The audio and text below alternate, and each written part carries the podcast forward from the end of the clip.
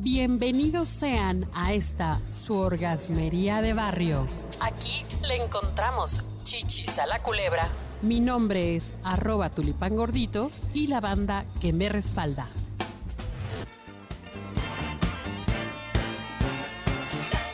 O sea, ¿cómo está eso de que tenemos influencia con el fuego, con la tierra, con el aire, con el agua, ¿no? Sí, estamos continuando con nuestro eh, tema de la sexualidad en relación a los horóscopos.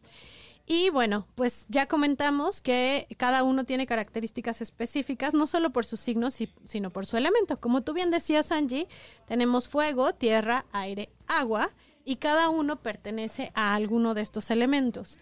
Eh, en la versión anterior hablamos de Aries, Tauro, Géminis, Cáncer y Leo. Y hoy vamos a empezar con Virgo, que es un signo de tierra. Para Virgo, lo que aman son los juegos previos. Son excelentes besando, mordiendo y jugando al amor. ¿Qué tal? ¿Te ha tocado alguno? No. ok, eh, sigue Libra y Libra es un signo de aire, totalmente intelectual. Eh, le gusta detectar qué es exactamente lo que hace enloquecer a sus parejas. Por lo tanto, son excelentes amantes. Eh, ya habíamos dicho que los signos de aire tienen mucho que ver con el intelecto y la creatividad. Hay que ocuparlos para el sexo oral. Muy bien. En el caso de escorpión, son los signos, es el signo que tiene más sexualidad que todos, ¿no? Para ellos, entre más es mejor. Y más se refiere a todo. Más cosas nuevas, eh, más pasión, más eh, entrega, más de todo. El sexo es clave para mantenerlos satisfechos en todos los aspectos de su vida. Es un signo de agua y aunque no parezca, porque lo disimulan muy bien, les interesa mucho la conexión emocional. Es más, es el signo más espiritual de todos, hablando de la conexión que logran. Es gente que se entrega, así sea un rapidín con alguien que no van a volver a ver, se entrega al 120%. ¿En serio? Sí. Todo el tiempo me dijeron, cuídate de un escorpión. Es que son muy intensos. O sea, y, y, esta intensidad los hace que si te odian, aguas. Pero bueno, volviendo al tema de la sexualidad, el siguiente signo, y es de fuego, es Sagitario.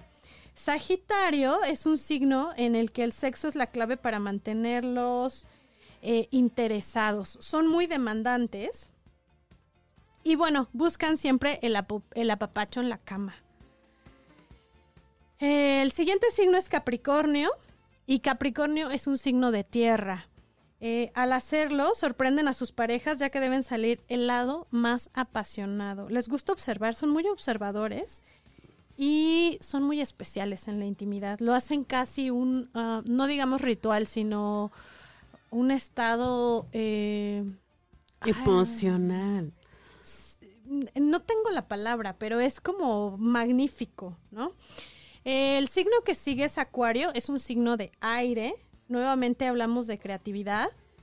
Eh, resulta encantador como pocos, ¿no? Son los que tienen buena conversación, les gustan mucho las cosas, eh, podríamos decir, fancy, ¿no? Entonces, eh, se mueven mucho en eso, pero siempre en la parte creativa.